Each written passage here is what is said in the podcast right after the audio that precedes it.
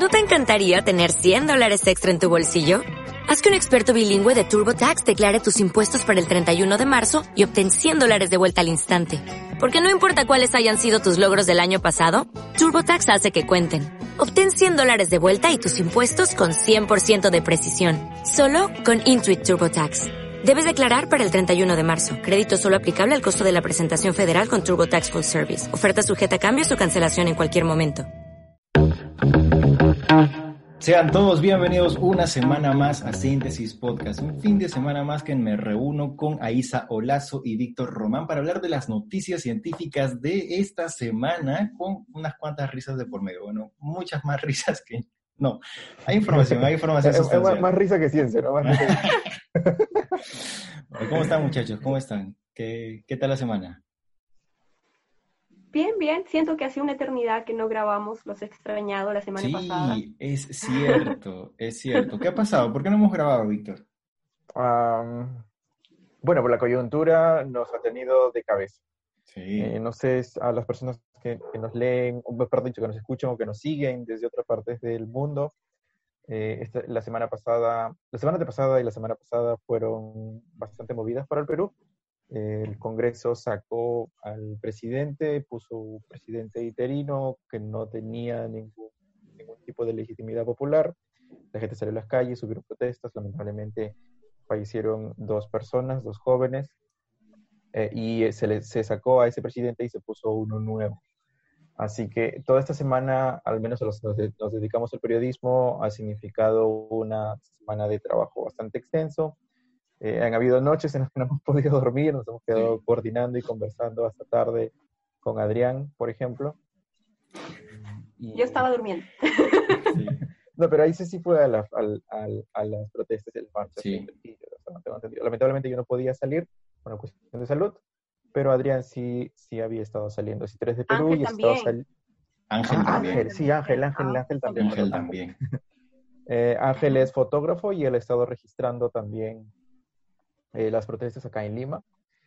Eh, quería decirles de que si eh, tienen algún síntoma, ustedes han estado saliendo a las marchas y tienen algún síntoma de resfrío, que de preferencia mantengan todos los protocolos como si estuvieran enfermos, ¿no? Utilicen su mascarilla, lávense constantemente las manos para que protejan al resto de la gente que vive con ustedes en sus departamentos Y aunque no tuvieran síntomas, ¿no? tienen que actuar como pacientes asintomáticos porque puede ser que tengan, entonces hay que tomar siempre las medidas preventivas del caso para no, pues, eh, incrementar esta tasa de contagios que ya hemos logrado mantener de forma estable, ¿no?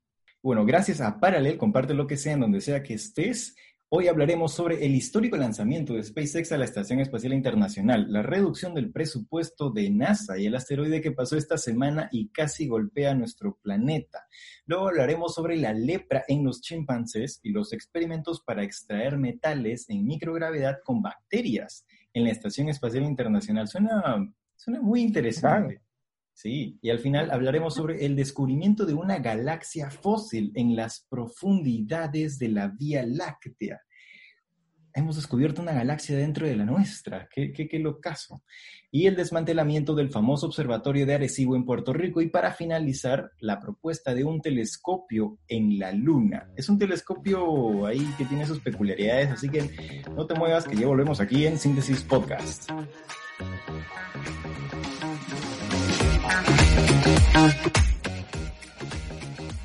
Bueno, y en esta ocasión voy a, hablar sobre seis temas. Son seis noticias cortitas, eh, porque no, ha habido noticias, digamos, grande, profunda, eh, que, haya valido la, valido la pena la atención, así que vamos a ver. Pero antes quería hablar un poquito sobre el nuevo presidente. No sé si aquellos que me siguen en redes sociales deben haber visto los comentarios que hice previamente a, la elección de la mesa directiva y luego cuando se elige, eh, se elige a Sagasti eh, como presidente y luego cuando ya se le nombra presidente. ¿no? Hay una eh, expectativa optimista con respecto al trabajo que puede hacer. Sagasti es un investigador, tiene un nivel alto en, su, en su índice como investigador, es economista, pero ha estado muy, muy, muy, muy ligado a la, a la ciencia, especialmente la innovación. Él ha trabajado en, este, en el CONCITEC y trabajó en la Unidad de Naciones Unidas que se encarga justamente de innovación. Así que los prospectos para eh, este, este periodo corto con respecto a la ciencia van a ser positivos. ¿no? De hecho, en su discurso habló directamente de la cuarta revolución industrial, de la sociedad del conocimiento, de ciencia, tecnología e innovación y de esta frase que decimos nosotros muy seguido, de que sin ciencia no hay futuro entonces, eh, hay un optimismo cauteloso porque las experiencias ya te dicen que en política, especialmente en política en Perú, uno tiene que ser, eh, estar atento. Entonces, a partir de ese momento, eh, nuestra labor como comunicadores va a pasarse a vigilar a que cumpla con su labor, porque tiene labores mucho más allá de las netamente científicas. tiene que este, continuar con, el, con las elecciones, y tiene que hacer otro tipo de trabajos para intentar, por ejemplo, reformar la policía eh, y eh, que, se, que, se, mantenga la reforma electoral y, electoral y la reforma eh, de educación. Así que vamos a estar vigilantes, vamos a estar viendo qué cosas es lo que está ocurriendo.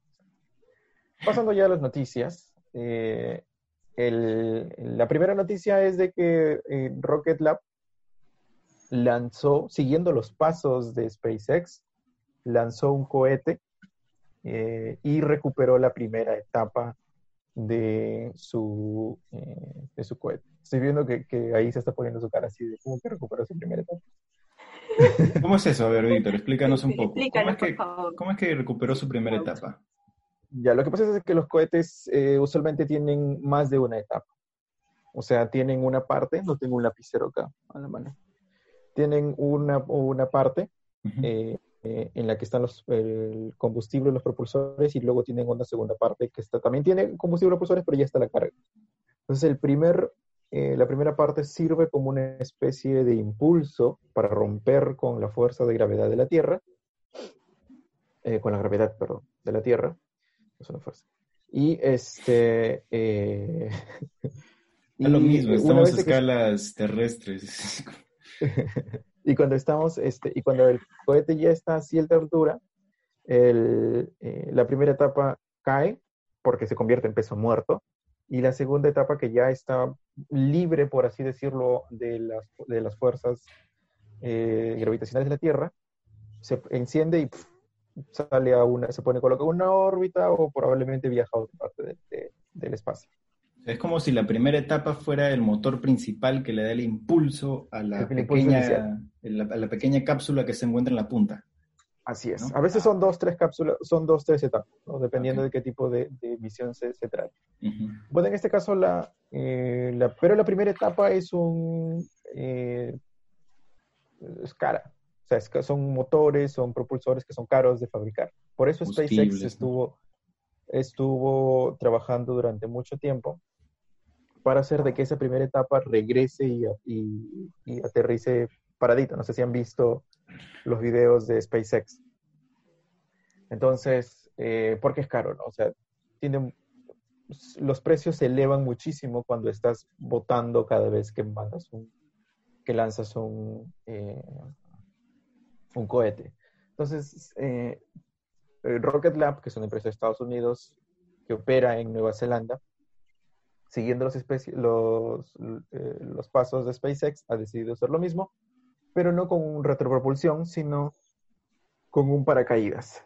Como es, como, como Rocket Lab lanza cohetes ligeros, no cohetes semipesados o pesados como SpaceX, mm, digamos de que se puede, se puede utilizar una, este, un paracaídas. La idea inicial es de que se lance el electrón es el nombre del cohete, la primera etapa caiga, rompa un poco la fuerza con la que está cayendo inicialmente con un paracaídas ligero y luego con un paracaídas mucho más grande. Y cuando está en el aire, eh, llegue un helicóptero y lo, este, em, y lo atrape en el aire y luego ya llegue y lo coloque en ah, eh, esta segunda, es, por cierto, esta primera parte, aunque parece sacada de Batman, sí ha ocurrido anteriormente, pero ha ocurrido con misiones de la CIA. con misiones especiales de, de la Agencia de Inteligencia estadounidense. Hay un caso muy famoso en el Ártico, hay un caso muy famoso. Dime. No, no, no, ¿por qué? ¿Qué hacían ellos? ¿Lanzaban cohetes Ah, también? No, no, no. Este, agarraban con un paracaídas y te agarraban en el aire con un avión o con, un- o con otro este, vehículo. ¿Cuando estaban Claro. persiguiendo espías o algo así? No, estaban haciendo operaciones de operaciones de, de- de inteligencia. Tengo entendido de que los primeros satélites, cuando no se podía transmitir la data, cuando tomaban fotos, no sé si has visto, cuando las fotos eran no eran este, digitales, sino que se tomaban eh, los rollos En de, películas. sí, de los satélites caían y eran y con un paracaídas y con aviones o con otro tipo de vehículo los atrapaban. Pero en fin, nunca se ha intentado hacer con un cohete. Eh, un cohete tiene otras características, pero digamos que eso es, esa es la idea. En esta ocasión, después de que el, eh, el Electron ha colocado 30 microsatélites, o sea, satélites de 10, de, de 10 centímetros por 10 centímetros, Ujú. porque ese es, digamos, que el mercado de Rocket Lab. Eh, Peter Beck, que es el, el dueño de Rocket Lab, ha decidido que todavía no, que mejor am, se caiga con el paracaídas en el océano eh, y luego se recupere esta primera etapa del océano. Ahora, el agua tiene características corrosivas, así que se está por verse si es de que eh, se va a poder utilizar esa, esa primera etapa. Yo no imagino que, que Peter Beck o Rocket Lab van a estar haciendo en los próximos días. Mm. Esa es la primera noticia. La segunda noticia es de que, esta noticia es chiquita, de que Japón y Alemania eh, quieren lanzar una misión a un asteroide. La Agencia Espacial de Alemania, la DLR y JAXA, la Agencia Espacial de Japón. Ah, ¿Con qué Menos mal, objetivo? menos mal que ellos es una alianza con fines este, de investigación espacial y no te asustaste cuando dijiste "Oh, en Alemania. Alguien, alguien está leyendo Segunda Guerra, ¿no? Alguien está leyendo el, el asteroide se llama Phaeton. Phaeton. Tom, ¿cu- ¿Cuál es el objetivo? Eh, estudiar las partículas eh, para ver si hay, si hay moléculas orgánicas, ¿no? como en otros, como en otros asteroides. ¿no? Ah, es una misión que imita las misiones Hayabusa 1 y Mm. Hayabusa 2 que, ah, que Japón ya, ya ha, este, ha realizado. Japón, digamos que es como que el pionero en este tipo de misiones porque ellos también eh, han estado ayudando a, a NASA eh, en su misión Osiris Rex. Uh, Ah, es es un- una nave de 400 kilos y que funcionaría eh, con paneles solares eh, de hasta 12 metros. Am, y la sonda se llama Destiny Plus. Destiny Plus. Más. Suena a Destiny Child. Me has hecho acordar a, a- a Disney Plus, que esta semana todo el mundo estaba subiendo sus Ah, sí. stories, estaba subiendo de, miren, estoy viendo el Mandalorian, ¿no? ¿Qué pasó con Baby Yoda, no? Ahí, tuiteando ahí. Oh, no te quejes, ahí estaba viendo este. Como el Baby Yoda se come los huevos de, Sí, de esa especie en extinción. me da, me da risa porque... Hardcore fue esa vaina. Sí, me, Ok, da- me sorry da- por los spoilers. Me, me da, oh, sí, pero me da risa porque un montón de gente estaba tuiteando sobre eso o subiendo stories y todo. Y yo ya he visto varias de esas, ya, ya las he visto y no tengo Disney Plus, pues, pero no voy a decir cómo las he visto. Y este. Luego Son la los otra. la primeros otra a los que escucho que dicen Disney Plus, porque he escuchado a todo el mundo decir Disney Plus. Ah, Ah, le dicen Disney, ah, perdón. Pero es, pero es Plus, ¿no? No, Es está, Plus. está bien, está bien. Disney, es Disney Plus. Eh, Pero- bueno, la tercera noticia es que la sonda marciana de Emiratos Árabes Unidos, Al Amal, o Al-Amal. Esperanza, Esperancita, realizó su última maniobra de, su última maniobra de propulsión, de corrección de destino para eh, ir a ir a Marte. Ha corregido su trayectoria. Eh, esto quiere decir de que la nave estará llegando al planeta rojo la noche del 9 de febrero del próximo año. Con- con- Mm. totalmente calculadito. En- Ah, de noche ¿cómo va a llegar. De noche, no, de noche. y como se recuerda, eh, Alamal partió en julio de este año, en esta ventana en la que todas las misiones estuvieron eh, lanzando hacia el planeta, hacia el planeta rojo. Mm. ¿Por qué Ah, se lanza y- justo en esas fechas, Víctor? Ah, porque ese es el periodo óptimo, es un periodo de, de varias semanas, el periodo óptimo en el que las, este, las órbitas de la Luna, no sé si se ve, si se ve, de la Tierra y Marte eh, encajan. Ese se le llama el Hoffman. Hoffman, eh, Es en Ahí donde podemos encontrar la, la trayectoria más corta, ¿no? sí, son los periodos en los que coinciden, de manera que lanzas y vas a poder eh, llegar, vas a poder llegar antes y con menos gasto de combustible. Claro. de manera más eficiente y efectiva. Ah, como se recuerda, Am- Alamal está equipado con dos paneles solares, seis motores principales eh, y, uno de maniobrabilidad, y ocho de maniobrabilidad. Tiene una cámara multispectral, eh, tiene dos espectrómetros y sistemas de navegación. Eh, se espera de que estudie las capas inferiores de la atmósfera de Marte y la dinámica de flujos de calores estacionales, la diferencia de temperaturas entre el verano y el invierno y este, la influencia del clima en la tasa de la pérdida de hidrógeno y oxígeno en las capas superiores. Esta es la primera misión de un país árabe eh, a, la, a Marte. Otra, y de hecho del circuito de, países que, que- o de agencias espaciales que mandan misiones a, a Marte, porque usualmente es Estados Unidos, Rusia, la Unión Soviética, eh, o sea, Ru- Rusia la Unión Soviética, la Unión Europea y China. Anteriormente eh, fue India que lanzó su sonda MOM y, y ahora Emiratos Árabes Unidos. Si pregunta, Perú, y, Perú manda su sonda. Dime. este, Emiratos, ¿tiene sentido? O sea, no, perdón. eh, ¿Los Emiratos Árabes Unidos lo está haciendo de forma estatal o privada?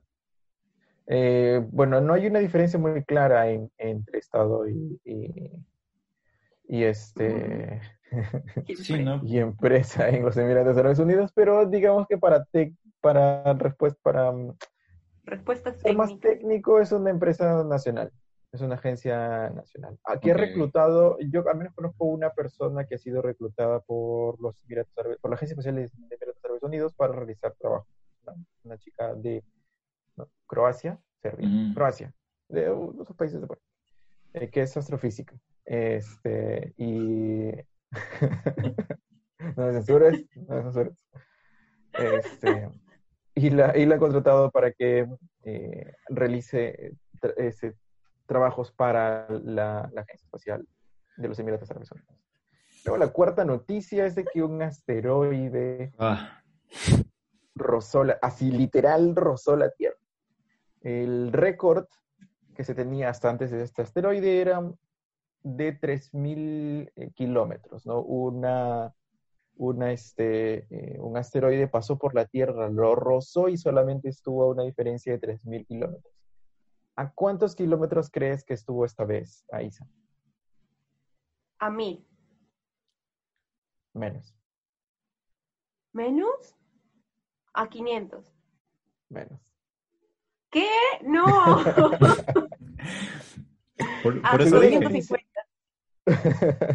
Según la noticia eh, que salió publicado en Universe Today, el, el telescopio, el sistema de telescopios Atlas que tenía en la Tierra detectó un asteroide de entre 5 a 10 metros, no es muy chiquito, a una altitud incluso más baja que el de la, la Estación Espacial Internacional. La Estación Espacial se maneja a 450, 430, y este eh, asteroide llamado 2020 VT4 ha pasado a solamente 345 kilómetros de nuestra superficie. O sea, sí, literal, ha rozado la, la, eh, la Tierra. ¿no? Pasó el 13 de noviembre sobre el Pacífico eh, Sur. Víctor, No y- se sabe exa- exactamente dónde, pudo haber, dónde podría haber En impactado. el Congreso hubiese caído. Eh. No, ni tanto, porque mira, te- no sé si te acuerdas tú del eh, asteroide este que cayó en Rusia, el de Chelyabinsk, en el 2013. ¿Cómo en 2003? ¿Qué me voy a acordar del 2013? El- Ah. Tú sí te acuerdas, Adri, Sí, sí, sí, yo sí. de que está, sí, sí, sí, sí lo- se hizo famoso los- los- las imágenes, los videos, porque la gente estaba yendo así en su carro y de pronto, ¡blum!, se hizo todo brillante y ¡prá! se reventaron todas las, este, las lunas. Sonó fuerte, fue fuerte.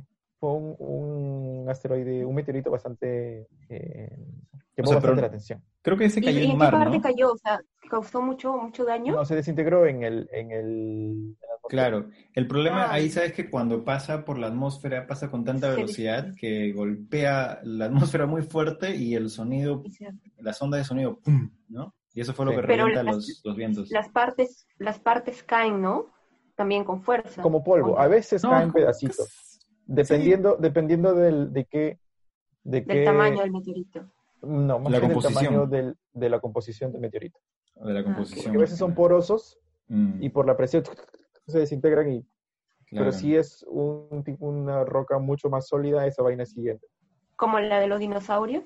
Porque ese sí cayó, ¿no? Pero eso, ese midió probablemente unos 10 kilómetros, tengo entendido. Claro, pero o sea, también era más sólido, supongo, porque hizo un, un cráter gigante, ¿no? Sí, a ver, chequea para no estar diciendo una tontera, por favor, señor Adri. Eh, No te preocupes, ya estoy Yo pregunto nada más, no sé, el más- diámetro de este asteroide Voy a cerrar mi puerta. y 180 kilómetros de diámetro, Oh, Víctor. wow.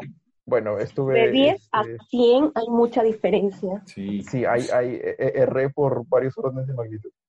no, sí, de ver, son 180 kilómetros, pero tiene sentido, ¿no? Porque generó un cráter de 11 kilómetros esa vaina, o sea, 11 Sí, aunque quiere decirte que, kilómetros. se, quiere decirte que se, se, Se desintegró. desintegró bastante en el... eh, o sea, hubo mucho que se desintegró en, el, En la colisión. en la atmósfera. Bueno, Mm. Ah, esa ha sido la, la noticia del asteroide. Luego, el, el Senado de Estados Unidos quiere recortar el presupuesto de NASA.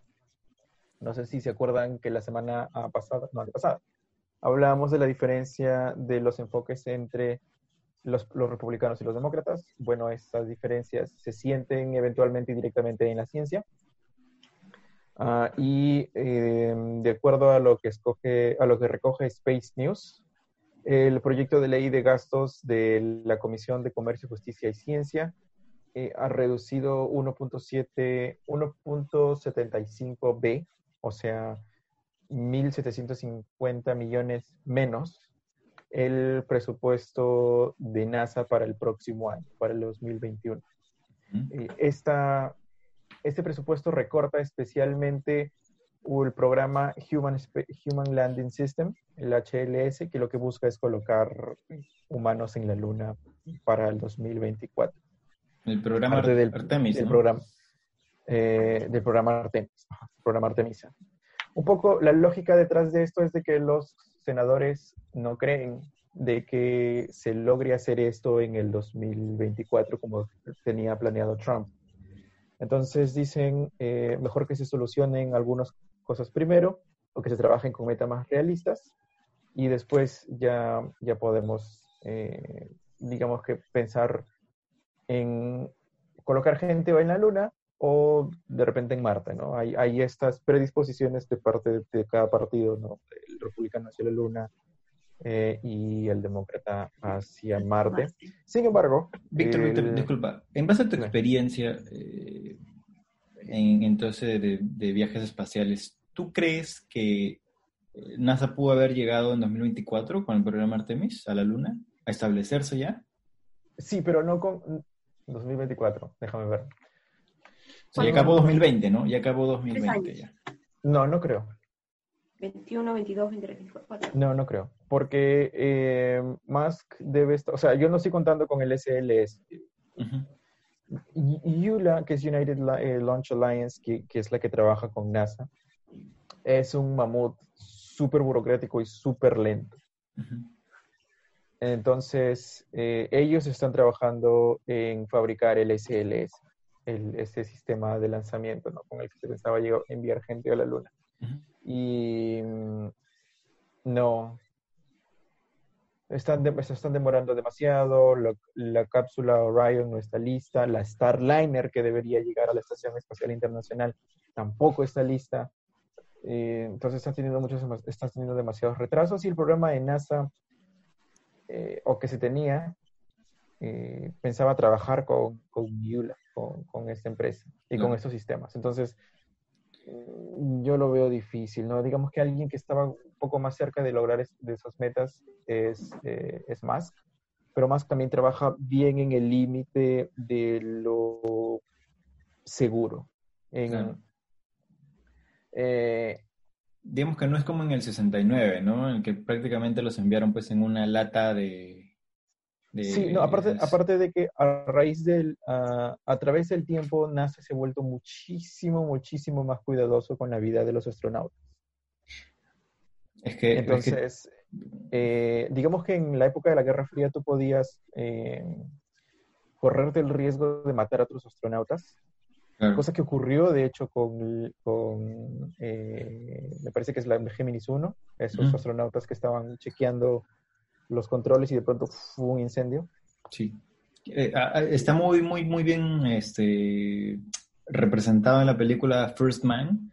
Quienes quieran ah, verla, toda, está toda la, toda la el, la odisea que pasaron para poder enviar a Neil, Armstrong. Neil Armstrong, casi digo Neil deGrasse Neil Armstrong a, la luna, ¿no? Con el Space Grandpa. Este, y, y el tercero que siempre olvidó.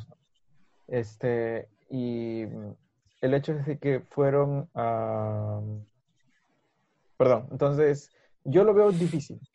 Yo lo veo, eh, yo veo difícil de que se logre todo esto en el 2024, pero bueno. y ahora ah, menos, ¿no? Calculo de que para el próximo año Musk debe estar lanzando, probando su, su VFR, perdón, su Space Starship. Em, y para el siguiente año o finales del próximo año debe estar lanzando las primeras cargas. Y quizás para el 2022-2023 se esté enviando los primeros lanzamientos hacia la probando digamos que la versatilidad y especialmente la seguridad del el cohete, de este cohete, ¿no? Digamos, para el 2020 podría ser. Pero igual el, el proyecto de NASA no incluye trabajar con SpaceX, mm. sino con, con, eh, con Yula. Bueno, hasta donde yo tengo entendido.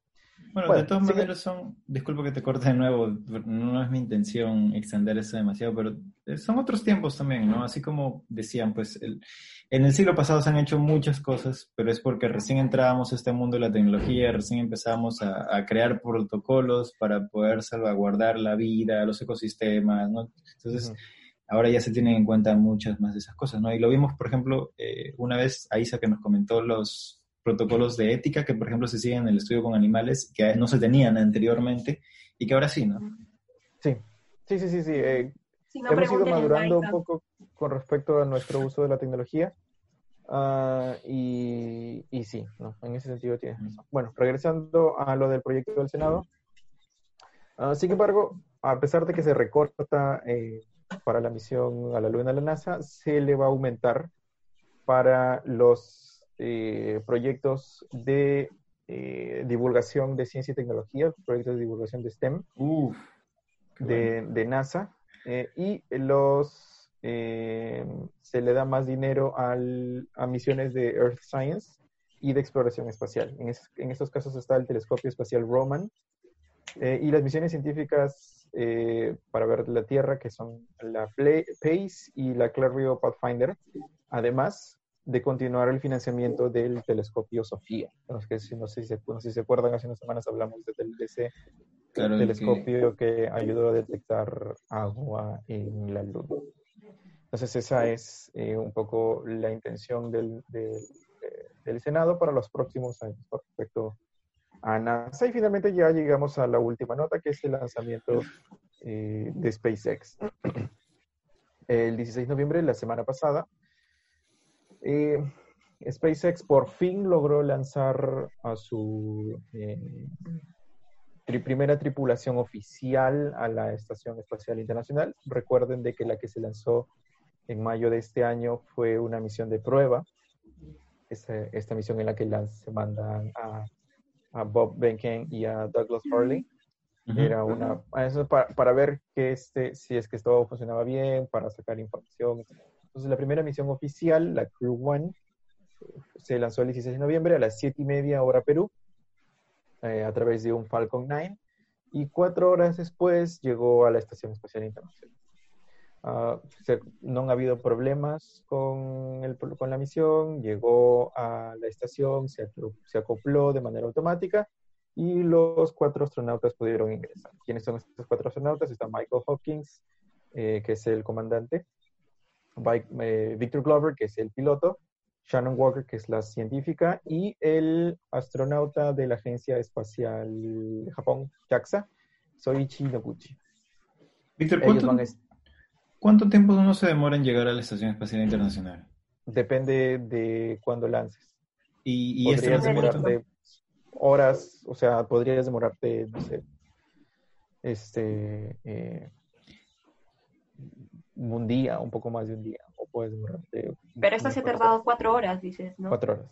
O sea, es un, es un tiempo bastante reducido, ¿no? Sí. Tomaron sí, el y tren se ha demorado eléctrico. más. Y se ha demorado más porque los, este, ¿cómo? ¿Qué dice? Tomó un tren eléctrico. Tomaron el tren eléctrico. A, a mí se me ocurrió que más tiempo me demoro en llegar de acá a México, porque era un vuelo de seis combi. horas, que llegar a la Estación Espacial Internacional. Sí, no, no, más tiempo me demoro yo en llegar a San Marcos, pero. Sí, más tiempo uno se demora atravesando Lima que, que llegando a la. Estación Sí, sí, sí. Espacial. No, y eso que se, y eso que se ha demorado más porque eh, la cápsula, la Crew Dragon, tiene un sistema de acoplamiento automático diferente al de las Soyuz. Ya. eh, y está todavía entrenándose. Entonces todavía no, no se acopla tan rápido como, como se suele ocurrir con otros, con otros sistemas. Esta, esta cápsula, la Crew Dragon, está diseñada para siete pasajeros, pero NASA prefiere que solamente se envíen cuatro. Am, y bueno, esto, esta tripulación de cuatro astronautas va a estar seis meses en la Estación Espacial Internacional y regresarán probablemente en, y en junio del 2021 aproximadamente. Ah, se espera de que, esta, de que esta tripulación vea también una nueva tripulación de la Soyuz y la primera misión de prueba de la Starliner de Boeing. Mm. Esas han sido mis noticias eh, en esta ocasión. Creo que me he extendido en el tiempo. Sí, sí, bueno, ya no importa. Eh, no te preocupes, Víctor. No, no se despeguen de sus pantallas porque ya volvemos ahora con Aisa, que nos tiene unos temas súper interesantes como este experimento para extraer metales en microgravedad con bacterias en la Estación Espacial Internacional. Así que no se muevan, que ya volvemos aquí en Síntesis Podcast.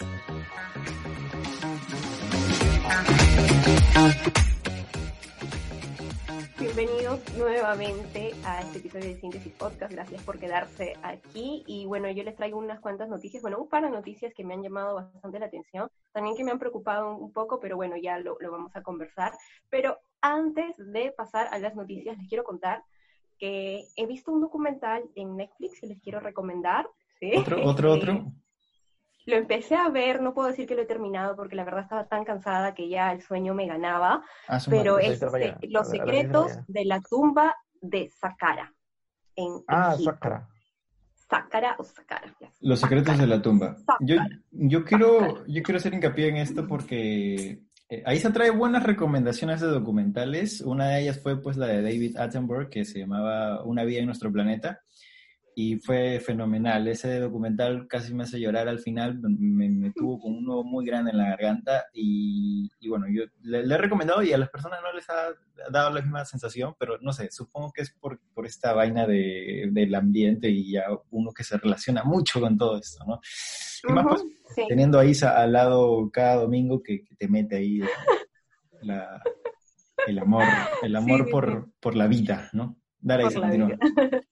Sí, no, nada, entonces este documental trata de cómo un grupo de investigadores egipcios descubrieron hace un par de años esta tumba en, en esta zona de algunas cuantas horas de- del, del Cairo, que es este, que se conoce como la tumba de Saqqara o Saqqara, y, y tratan de encontrar nuevos descubrimientos que sean igual de impresionantes para poder mantener el financiamiento por parte del Estado antes de que empiece el Ramadán, ¿no? Esta famosa celebración del calendario islámico, que es un 29, 30 días de, de ayuno aproximadamente, entonces ellos se ve como semana a semana, están como que excava, excava, a ver qué sale, a ver qué sale, ¿no? Entonces esta tumba es súper impresionante, los secretos detrás de ella, los personajes que podrían estar ahí, o sea, es súper genial acompañar a los, a los psicólogos, iba a decir a los arqueólogos, en este proceso. sí. Y también me gustó mucho la participación de los bioarqueólogos, ¿no? Me, me encantó este, la forma en la que eh, los biólogos se especializan en este campo de la arqueología para poder ayudar con sus conocimientos a identificar este, los animales que, bueno, generalmente este eran como que una necrópolis de, de gatos, ¿no? Porque eran momias y momias de gato, pero encontraron una momia que tenía, era súper gigante, decían, esto no es un gato normal, y cuando fueron estudiándola más, era una momia de un cachorro de león, súper bonito, oh. ¿no? Entonces, sí, súper impresionante, porque los, eh, los arqueólogos, los especialistas decían de que eh, se sabía de que podría haber momificaciones de otros felinos, pero que no se habían encontrado. Entonces ellos finalmente, entre una ruma de momias de gatitos, encontraron esta momia de un cachorrito de, león. Súper, súper bonito. Así que recomendada, ¿no? Para las personas a las que les gusta la historia, que les gusta la arqueología. Y, pues, los secretos de la tumba del Sácara. Sácara. Sácara. Y bueno, entonces ya... La primera noticia que la voy a tocar así más o menos como un poco de ligereza es una que me ha llamado la atención porque involucra a la minería espacial, que es un tema que tenemos que vigilar, ¿no? Eh, bueno, resulta que nosotros aquí en, la Tierra usamos la biolixiviación, o es decir, eh, el uso de bacterias, de microorganismos para extraer metales generalmente lo que se conoce como tierras escasas, ¿no? ¿Por qué tierras? Porque este es, eh, un término que engloba a un grupo de, elementos químicos que generalmente no se encuentran solos, sino que están formando eh, otros compuestos, generalmente óxidos, y antiguamente a los óxidos se les llamaba tierras por la coloración que generaban, ¿no? Entonces, y escasas, bueno, no es que realmente sean elementos escasos, más bien hay algunos que son muy abundantes, muy comunes, como el cobre, por ejemplo, ¿no? Pero generalmente, entonces, tierras escasas eh, es un grupo de más o menos 32, 33 elementos químicos, como el cobre, como el oro, ¿no? Que son utilizados para... ¿Te, refieres a los elementos de tierra rara? Sí, tierras raras, tierras escasas, sí. Ah, ya. Sí, sí, sí. Porque se le, conoce, más como elementos de tierra rara. Ya, elementos de tierras raras, elementos de tierra. Ya, ya. como, ya, ya, como quieras. Eh,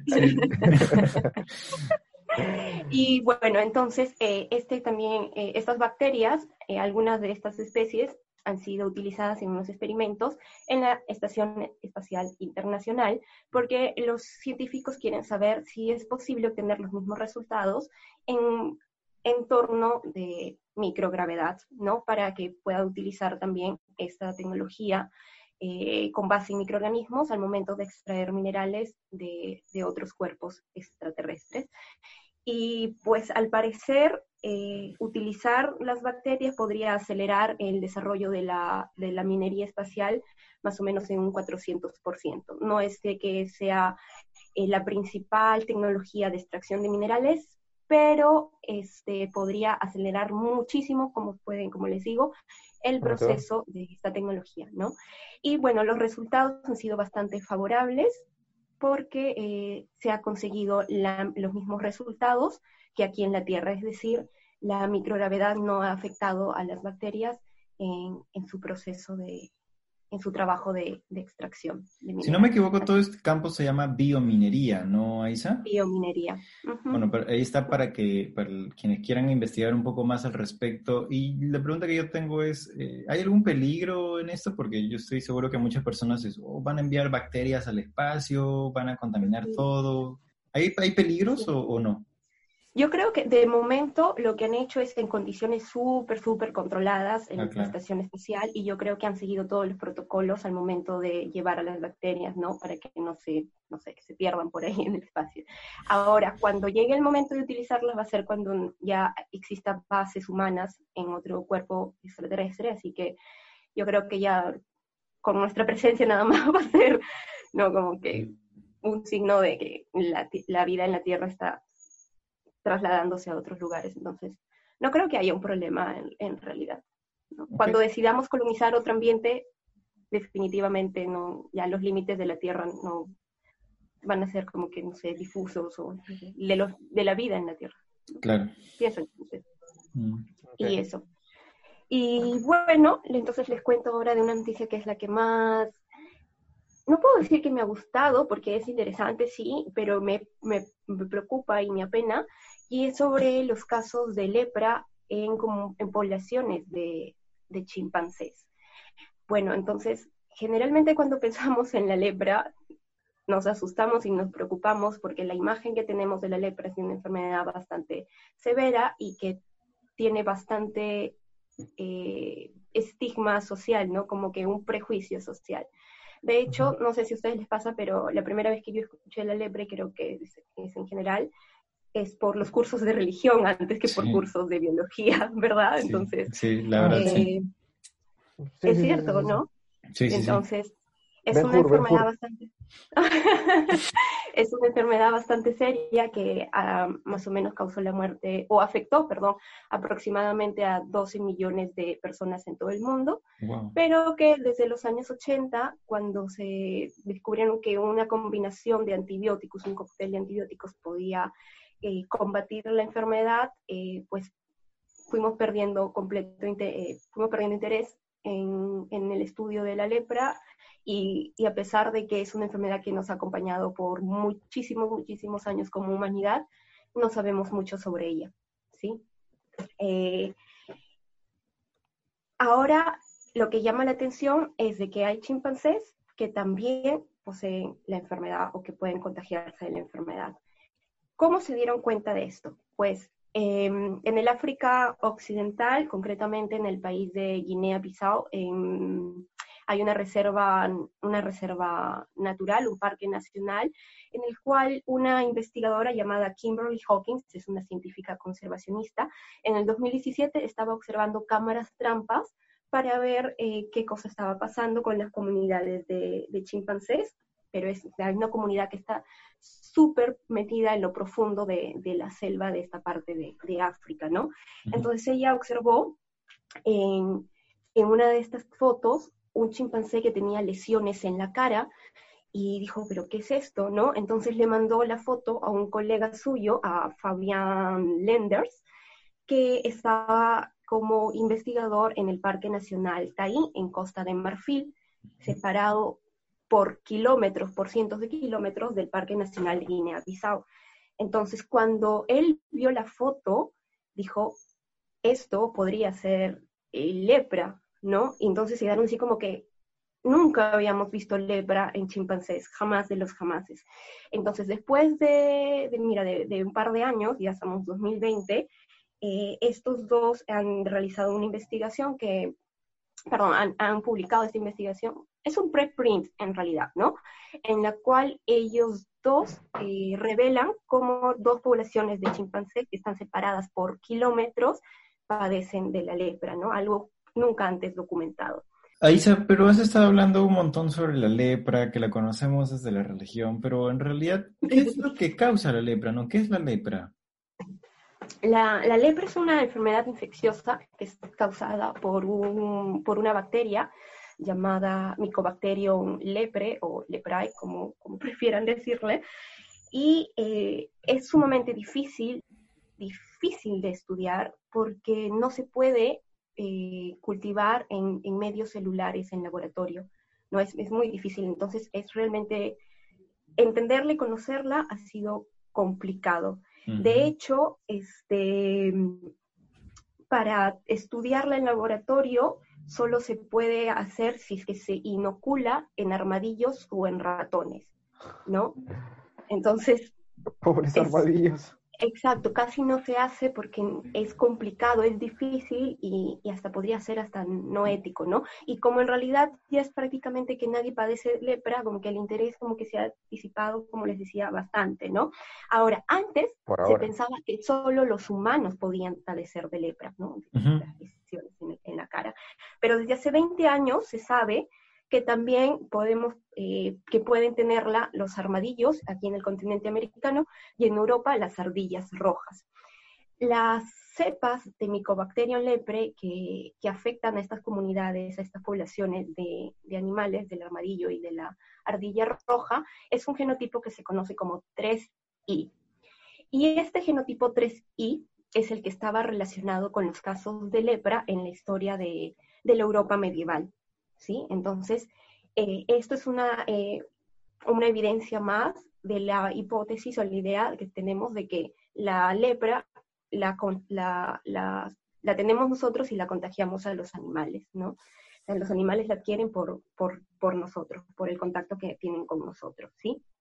Ahora, cuando Fabián Lenders en Costa de Marfil, en el Parque Nacional eh, Tai, ve que uno de sus chimpancés también presentaba estas lesiones, el, monito se llama Woodstock, como, como el pajarito de Snoopy, como Emilio, así. Como el concierto Woodstock.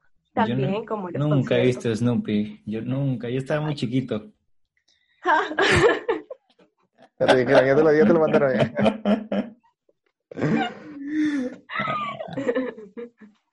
ya, bueno, ya, ¿qué, qué queda?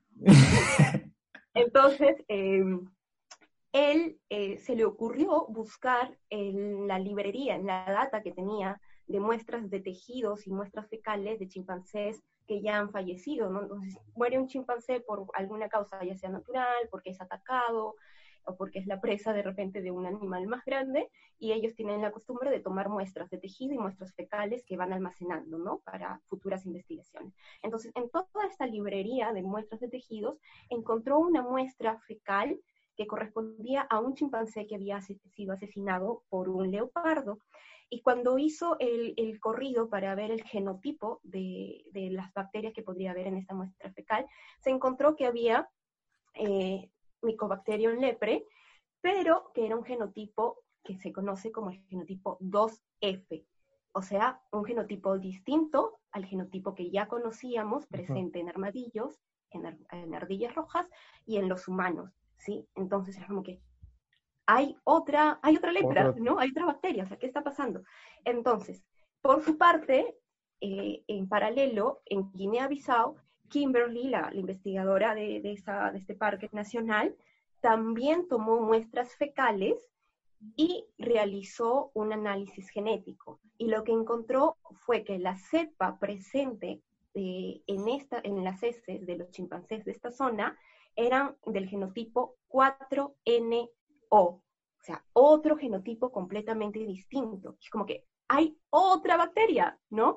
Entonces decía, ¿qué está pasando? ¿Qué está pasando? Entonces, ahora, era, sumamente preocupante porque la pregunta es, ¿de dónde, de dónde aparecen? ¿no? ¿Dónde está? Si, somos los únicos que podemos contagiar de lepra a, los chimpancés o a otros este, mamíferos, ¿qué está pasando? Ahora, los investigadores decían, es imposible que, esta, que este contagio se haya dado recientemente por un contacto con, la población humana. Primero, porque para que el contagio se dé tiene que ser un contacto permanente y muy, muy reforzado.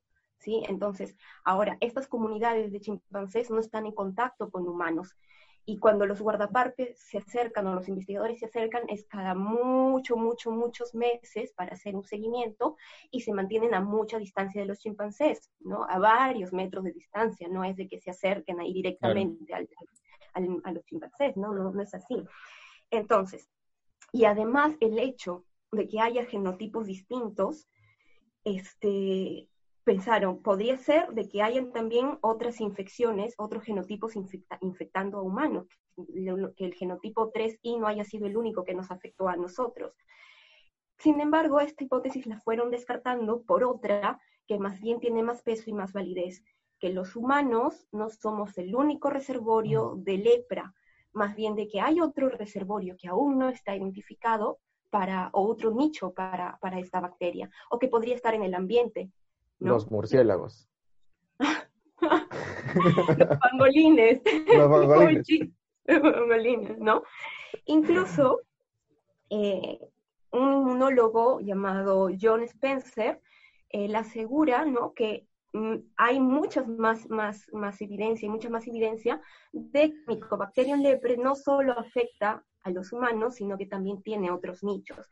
Y hay otros inmunólogos y genetistas que apoyan esta hipótesis y dicen que entre las características que tiene esta bacteria, el genoma pequeño es una de las características más, más resaltantes de aquellos microorganismos que necesitan de otra especie para, para sobrevivir, ¿no? Entonces, Eh, esto seguido de evaluaciones y análisis genéticos hace pensar de que esta bacteria apareció mucho antes que los humanos y que nosotros no somos el reservorio original.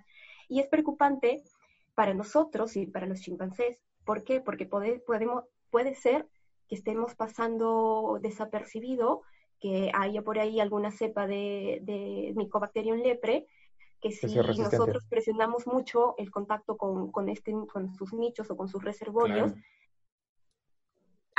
reaparezca y cause otro, otra serie de, otros brotes de lepra que ojalá no, no serios, ¿no? Pero no, no se sabe, entonces preocupa porque es como que sabemos que está ahí, pero no sabemos dónde está. ¿Dónde? Uh. Mm. Exacto. Algunos dicen que podría ser, como los chimpancés tienen la, lepra, podría ser que, el nicho para esta bacteria o el reservorio para esta bacteria sea alguno de los animales que ellos suelen cazar, ¿no? Como algunos roedores o ¿no?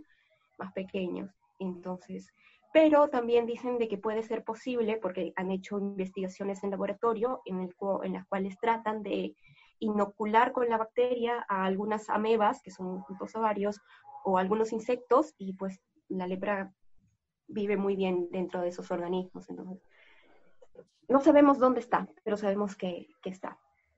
Hay que seguir buscando nada más, ¿no? Sí, habría que, habría que hacer un, mapeo de dónde aparecen los primeros casos. Sí. En qué parte del mundo. Porque, por ejemplo, esta enfermedad no es americana. No. No es, del viejo mundo. de ellos. Sí, Medio Oriente. Ajá, sí. Mm, chale. Interesante. ¿Qué pasó? pregúntenme, pregúntenme cómo afecta esto a los chimpancés. Nadie se preocupa por los chimpancés. Ah. ¿Cómo afecta? ¿Cómo? Ahí es una pregunta. ¿Ah? Hice una pregunta. ¿Y cómo, cómo afecta esto al hombre araña, no? no, mentira, a los chimpancés, a los chimpancés. ¿Cómo afecta esto a los, chimpancés?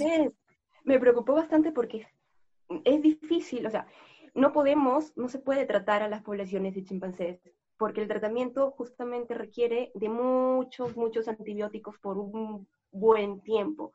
¿Y cómo te acercas tú a las comunidades, a los chimpancés, para abrirles la boca y darles las pastillas? O sea, no, no podemos hacer eso, ¿no? Es, es, es, preocupante, pero no podemos acercarnos así.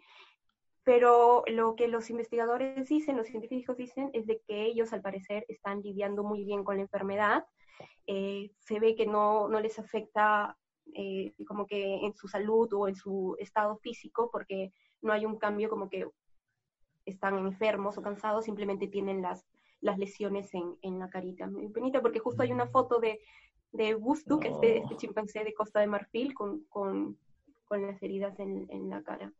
¿no? Pero entonces, eh, de momento, de momento ellos están lidiando con, con la enfermedad y parece que no, no, requieren aún una intervención humana, ¿no? Que también sería sí, difícil, complicado. Así es. Sí. En dardos, ¿no? Les parecen dardos medicina. no, ¿cómo, ¿Cómo será? No sé. Y bueno, esas han sido las dos noticias que yo les traje esta semana. Bacán, lo, de la, de la lepra está bacán. Sí, ha estado, bacán. Sobre todo porque pues representa una potencial enfermedad que podría volver a nosotros, ¿no? Y generarnos varios problemas. Ahí está, ahí está con sus, con sus temas apocalípticos. Sí, con las, enfermedades, ¿no? Pero, pero es, una, es un buen ejemplo de por qué no debemos seguir presionando la vida, o sea, la vida, este, los espacios naturales eh, naturales así y así, ¿no? Sí, sé que me entienden, no sé cómo expresarlo, pero sé que me entienden. Pero bueno, no se muevan que ya volvemos ahora con los temas de astrofísica por aquí en Síntesis Podcast.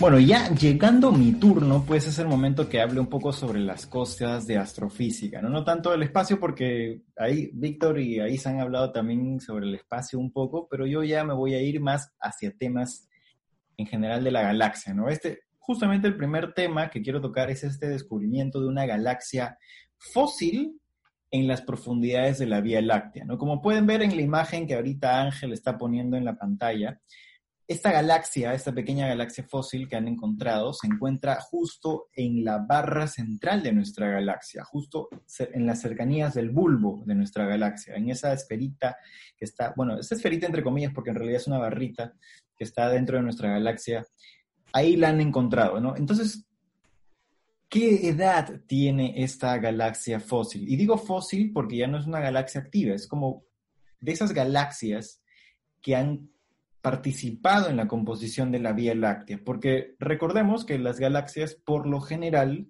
por lo general, se forman de la unión de varias aglomeraciones de estrellas, ¿no? Entonces llega una, empieza a orbitar con la otra, llega otra, y varias estrellas y al final se forma como un disco como tenemos en la, en la, en la galaxia, ¿no? En la Vía Láctea. Entonces, como les decía, pues la galaxia tiene una edad de aproximadamente 10 mil millones de años. Es básicamente cuando nuestra galaxia todavía estaba en proceso de formación, estaba en sus primeras, en sus primeros años, todavía era un infante, ¿no? Entonces, los astrónomos han llamado a esta galaxia Heracles, ¿no? En honor al antiguo héroe griego, pues que recibió este regalo de la inmortalidad, cuando se creó supuestamente la, eh, la galaxia. Entonces, una de las preguntas que nos surgen es, ¿por qué no los hemos visto antes? Lo que sucede es que en el centro de la galaxia hay muchísimas estrellas, hay demasiadas estrellas. Entonces, observar la suficiente cantidad de estrellas es complicado como para determinar, ah, mira, si observo esta estrella tiene una composición química diferente a las otras estrellas, y no solo eso, sino que además tiene un movimiento distinto. ¿No? Entonces, por eso debo analizar muchas estrellas para poder encontrar un patrón dentro de ellas. Y esto es lo que ha logrado este estudio. Han, observado varias, varias estrellas y han encontrado que hay un grupo de estrellas que tiene una composición química similar, diferente a las demás, y también tiene un movimiento peculiar. Entonces, es de este motivo, así como hablé hace dos semanas que habíamos encontrado una galaxia enana que se había estrellado hace 4.500 millones de años, Justo te iba a preguntar si era la misma galaxia 3, 3200. No, no, no, no, no. La otra tiene aproxima, tenía aproximadamente, si no me equivoco, 3.000 mil millones de años luz o 3.500. Y esta no, esta tiene 10.000 millones de años luz. Es muchísimo antes de que la Tierra siquiera, ni siquiera nuestra estrella se formara, ¿no? ¿3.000 millones de años luz? No, perdón. Ah, siempre me confundo me confundo. La que hablamos en, en, el episodio anterior era una galaxia enana de 3 mil millones de años aproximadamente. No recuerdo bien ahorita la edad que tenía, pero la de ahora sí tiene 10 mil millones de años. ¿Dije de nuevo luz? No. Ah, ya. Es que no sé, a veces me confundo cuando estoy un poco apurado. Pero bueno, esa es una, de las noticias eh, que he traído yo esta semana. Y la otra es ya es un poco más como para explotar nuestra imaginación. Explotar, pero en el buen sentido, en el buen sentido de la palabra, como para impulsar nuestra imaginación, como para ejercitar nuestro, nuestra mente, ¿no? Un equipo de astrónomos, un, equipo, un equipo de astrónomos ha propuesto una idea de telescopio en la Luna. Era una idea archivada ya, o sea, eh, anteriormente se había propuesto, pero ahora la han vuelto a proponer porque hay una necesidad ahora de observar las primeras estrellas que aparecieron eh, en el universo, ¿no? Entonces, se quiere observar hacia allá y lamentablemente desde la Tierra no lo podemos hacer, pues porque tenemos una gruesa atmósfera que nos prohíbe observar en muchas longitudes de onda, ¿no? Una de las que más sufre es observar en el infrarrojo. Observar en el infrarrojo desde Tierra es complicado porque el vapor de agua de la atmósfera interviene muchísimo, ¿no? Entonces, un telescopio en la Luna es eh, particularmente ingenioso, ¿no? Pero la peculiaridad de este telescopio es que tiene un espejo, pero no es un espejo como los que nosotros eh, usamos en los telescopios de la Tierra, que se parecen mucho a los telescopios que a los espejos que nosotros tenemos en nuestras casas, sino que están mucho más pulidos y tienen otros este, elementos químicos que incrementan la reflectancia, sino que este telescopio se le conoce como telescopio de espejo líquido, ¿correcto? Ahora, ¿cómo es un telescopio de espejo líquido? ¿Cómo hago que un líquido me forme un espejo? ¿No? La, el truco es encontrar un líquido que tenga un gran nivel de reflectancia. ¿Se les ocurre alguno, un líquido que funcione como un espejo? El agua, el, el mercurio. El mercurio, correcto, Víctor. El mercurio. Lo que van a hacer es usar el mercurio para, para simular un espejo. Pero ahora, ¿cómo hago? Porque como nosotros hemos visto los telescopios, los espejos de los telescopios tienen que ser un poco, no son planos, ¿no? Sino que tienen que ser un poco, eh, no me acuerdo si son cóncavos o convexos, tienen que tener una curvatura, ¿no? Entonces, para simular esta curvatura, y porque este, este telescopio no es espacial, sino es, este, está sobre la, va a estar sobre la superficie, bueno, estaría sobre la superficie de la Luna, es que le van a, a insertar una rotación a este líquido. Entonces nosotros, cuando nosotros observamos, por ejemplo, una lavadora y solo hay agua, nosotros nos damos cuenta que cuando gira, todo el agua se va hacia los lados. Entonces, esto va a girar para provocar un efecto similar, pero no tan rápido como, para que todo el agua... pero no tan rápido como para que el agua se pegue a las paredes de, del recipiente donde esté, el agua, digo, el líquido no se pega a, las paredes del recipiente donde está, sino como para que forme una, una especie de, de curvatura y pueda simular... Eh, como el tagada. Ajá, ajá, como el tagada. Es como si tú pones este, agua en el tagada y obviamente se va a formar como un... Es como cuando tienes una tina y metes tu mano y giras todo, eh, va a haber, se va a formar una curvatura así, ¿cierto? Una onda, Entonces, eso es lo que se trata de simular con este movimiento en, de este líquido de mercurio en la luna. Eh, me parece a mí una idea hiper genial, es, es, es, increíble. Y por otro lado, pues eh, no solo eso, sino que va a, ser, va a tener un diámetro bastante grande. Eh, la idea propone que sea de 100 metros de diámetro este espejo. Es, wow. es, es muy grande, es increíble, es increíble.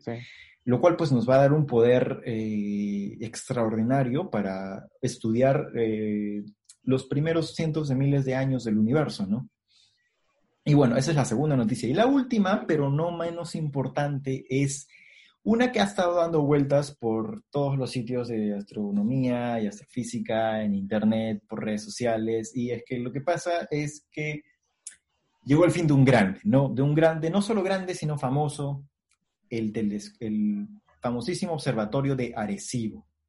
El observatorio de Arecibo ha aparecido en películas como Cosmos de Carl Sagan, que es una de las películas, eh, pues yo la he visto, he leído el libro este año, he visto la película y la verdad es que es extraordinaria. Yo soy más de películas, así que me gustó más la película que el libro. ¿Te refieres a Contacto? Contacto, perdón. Sí, Contacto. perdón, perdón. Cosmos con Contacto. sí, no, perdón, perdón, sí, en, en contacto, en contacto, en contacto. Pero bueno, la, la, noticia del fin de este observatorio llega porque el observatorio ya ha estado teniendo problemas, ¿no? En agosto de este año, uno de los cables que sostiene el plato reflector, que es el plato grandote de abajo, colapsó, o sea, se rompió y ocasionó el cable, bueno, estos son cables muy gruesos, muy pesados, y cayó sobre el plato, destruyendo gran parte de él, ¿no? Entonces, las, las este, restauraciones iban a iniciar, los ingenieros determinaron que ya no creían que iba a haber otro colapso, otro cable roto, pero en noviembre, a principios de noviembre, otro cable se rompió. Ay, los ingenieros. Y... y entonces otro cable se rompió, otro desastre, y hicieron estudios de nuevo. Ahora ya no solo a un grupo de ingenieros, sino tres este, compañías de ingeniería han determinado que lo mejor para las instalaciones y para la seguridad del personal que trabaja ahí es que se desmantele, es que se desarme todo ese observatorio por completo ah, con el fin de evitar una catástrofe peor, una un desastre peor. Así lo ha anunciado pues la National Science Foundation por Twitter y, y esta es la, la, decisión final, ¿no? este, agencias espaciales como NASA ya han sido informadas porque eh, pues hay agencias que, que, se valen de, este, de la información que puede capturar ese telescopio, ¿no? Porque, bueno, porque sí, eh, bueno, para añadir de que el, las fallas comenzaron a raíz del eh, huracán María, ya que se dio hace algunos años, me parece, no recuerdo si fue en el 2017 o en el 2018. A partir de ahí comenzaron los problemas. Pero, ¿qué, ¿cuál ha sido la importancia histórica de este observatorio, Adrián? ¿Qué, ha encontrado? ¿Qué nos ha ayudado a encontrar? Excelente pregunta, ¿no? Excelente pregunta, Víctor. Eh, antes de eso, también me gustaría mencionar, pues, que este es un gigante. Es un, hasta enero de este año era el observatorio más grande, o sea, el, observatorio de plato más grande del planeta. Es un telescopio que tenía 305 metros de diámetro. son 300 metros, es una cosa increíble. Sin embargo, pues en este año se inauguró un observatorio en China, que básicamente es como un hermano mayor del, observatorio de Arecibo, que tiene 500 metros. Es una cosa, el FAST, ¿no? el F-A-S-T, el FAST, ¿no? Son unas cosas gigantes, ¿no? Pero a ver, el observatorio de Arecibo tiene 57 años de operación. Y en esos 57, 57 años, Luz. Iba, yo decir, de operación. Ay, ya te agarraron del orden. no, es que yo le, lo vi así como que tiene 57 años de operación. Sí, no sé, es que estoy acostumbrado solo a, o sea, a, decir después de años luz, entonces ya me, me, trago un poco. Pero a ver, entre esos 57 años, eh, el telescopio de Arecibo ha buscado asteroides peligrosos cercanos a la Tierra y una de las más eh, resonadas o sea, más populares es que es uno de los telescopios que se ha encargado de buscar estas señales de vida extraterrestre, ¿no? Casualmente por eso se hizo famoso en Contacto, Contacto, no Cosmos, Contacto, de Carl Sagan, ¿no? Quienes quieran ver la película, pues búsquenla, está en internet, ¿no? Es, muy buena, es muy buena, a mí me gustó muchísimo. Algunas personas sé que pueden... incentivando la piratería, Adrián? No, no, no. Bueno, eh, a, algunas personas no les ha gustado el final, a mí sí me gustó el final. Eh, digo nomás, digo nomás. Pero bueno, entonces en 1974 este telescopio emitió la transmisión más poderosa que la Tierra haya enviado para comunicarse con potenciales civilizaciones extraterrestres. ¿Eso qué quiere decir? Que desde el 74 hasta ahora, 2020, 20, entonces en 56 años, hemos barrido, las señales desde la Tierra han barrido, las señales de Arecibo han barrido el espacio. ¿Eso qué quiere decir?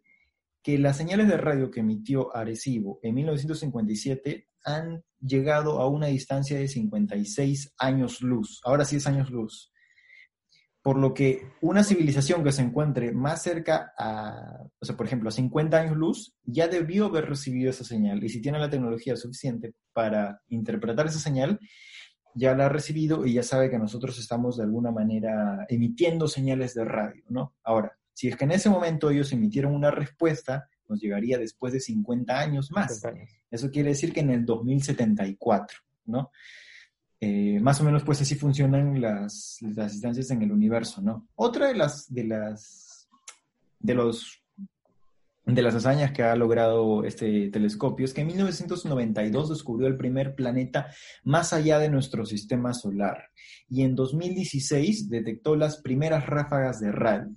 Estas ráfagas de radio que hace unas semanas apareció una noticia que muy probablemente provengan de magnetares, pero todavía se necesitan hacer muchísimas más investigaciones, ¿no?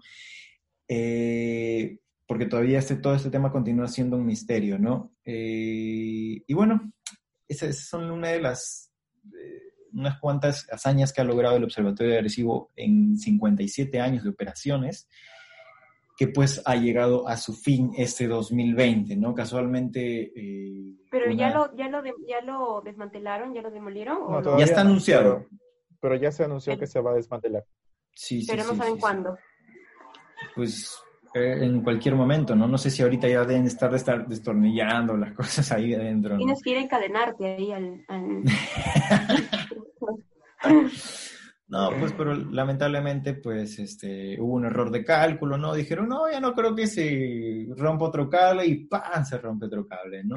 se rompió Sí, casualmente, eh, Abel Méndez, que es el director del Laboratorio de Habitabilidad Planetaria de la Universidad de Puerto Rico en Arecibo, eh, comentó pues que, se, que cuando se enteró de la noticia quedó totalmente devastado, ¿no? Él ha estado en este observatorio desde que tenía 10 años y trabajó con él profesionalmente durante la última década. Es, increíble eh, cómo estos proyectos pueden ser tan grandes que pueden eh, copar toda la vida, abarcar toda la vida de una generación de científicos, ¿no? Y pues lamentablemente uno termina encariñándose, ¿no? uno termina encariñándose. Sí, este, eh, el profesor Abel Méndez eh, había estado ya alertando de que algo así podía, eh, podía ocurrir. y a través de Twitter. Este, y la comunidad científica, al menos a la gente que yo conozco de Estados Unidos, amigos este, que son astrofísicos allá en, Estados Unidos y que han trabajado en algún momento con, con el radiotelescopio agresivo, estaban bastante tristes, bastante, bastante tristes. Mm. Ah, pero bueno, va a ser motivo de repente hacer uno, hacer otro en otro lado, ¿no? Acá uno de repente. Asegúrense de reciclar todo, todo ese metal. No, ah, ya, entendí el chiste, ya entendí el chiste, lo siento. Sí. Pero bueno, esas son todas las noticias que hemos traído esta semana. Espero que les haya gustado a todos y cada uno de las personas que nos están escuchando en este momento. Eh, y bueno, nos vemos la próxima semana un episodio nuevo con más noticias de ciencia para que puedan escucharnos. Recuerden que pueden encontrarnos en Spotify y Apple Podcasts y eh, las noticias de cada uno en YouTube. Eso fue todo por hoy. Chao. Chao, chao, chao, chao, chao, chao.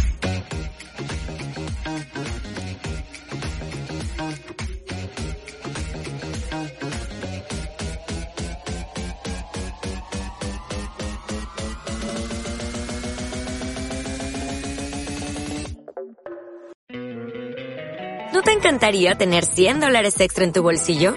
Haz que un experto bilingüe de TurboTax declare tus impuestos para el 31 de marzo y obtén 100 dólares de vuelta al instante. Porque no importa cuáles hayan sido tus logros del año pasado, TurboTax hace que cuenten. Obtén 100 dólares de vuelta y tus impuestos con 100% de precisión. Solo con Intuit TurboTax. Debes declarar para el 31 de marzo. Crédito solo aplicable al costo de la presentación federal con TurboTax Full Service. Oferta sujeta a cambios o cancelación en cualquier momento.